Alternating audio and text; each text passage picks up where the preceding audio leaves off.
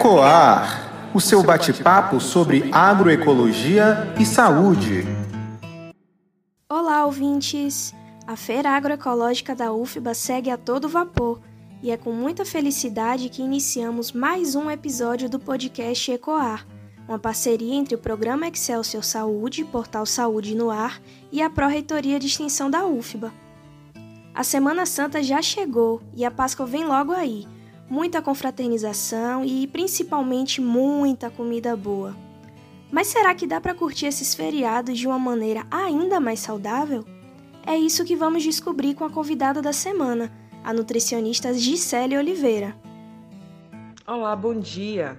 Meu nome é Gisele Oliveira, eu sou nutricionista graduada pela UFBA e trabalho com emagrecimento e doenças crônicas associadas ao sobrepeso e obesidade. Em primeira mão, quero agradecer o convite do podcast Ecoar para estar aqui falando um pouco sobre nutrição né, e alimentação saudável e é uma grande satisfação para mim, tá? Bom, a Semana Santa é um momento em que normalmente as famílias se reúnem para confraternizar e com isso realizam né, o tão tradicional almoço de Páscoa. Sabemos que esse almoço ele normalmente é bastante calórico e aí vem a preocupação de algumas pessoas com relação à reeducação alimentar. Né? É possível participar desse momento sem sair da dieta? Sim, a resposta é sim. Né? E eu trouxe algumas recomendações para que você possa utilizar e ter sucesso, né, durante aí a sua Páscoa, não engordar alguns quilinhos. Quem é baiano sabe que é tradição utilizar o vatapá e o caruru no almoço de Páscoa. Por isso a minha primeira recomendação é que você substitua a farinha de mandioca pelo inhame. E quando for temperar, né, no lugar do dendê, você vai colocar o curry. Ele vai conferir sabor e também vai ser nutricionalmente mais saudável. Ele é um temperinho indiano que você pode estar utilizando.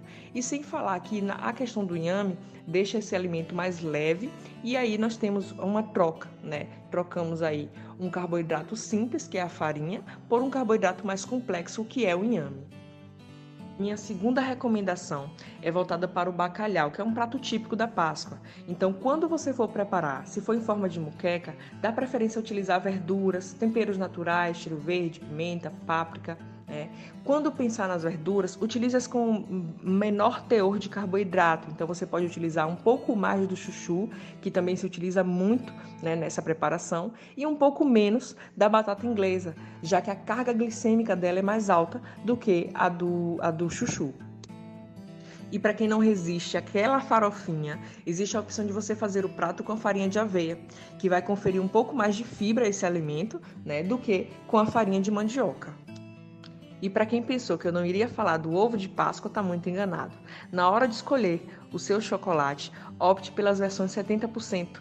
Ela tem mais cacau e menos gordura e açúcar. Vai ser melhor para a sua saúde e ainda vai conferir aí uma ação antioxidante para o seu organismo. E por último, eu quero lembrar a todos vocês que o que determina o seu corpo e a sua saúde não é o que você come uma vez por ano, nesse momento de Páscoa, mas ao longo de todo o ano. Que vocês possam ter uma Páscoa feliz e que esse momento seja de confraternização, que vocês consumam o seu alimento sem culpa e sem exageros. Um abraço. E assim, mais um dos nossos episódios chega ao fim. Mas não fique triste. Semana que vem voltamos com mais um bate-papo enriquecedor. Ah, e para ficar por dentro de tudo que rola na nossa feirinha, é só nos seguir nas redes sociais, arroba Feira Agroecológica UFBA e nos visitar no campus Ondina. Funcionamos toda sexta, das 7 às 12 da manhã. Nos vemos no próximo episódio.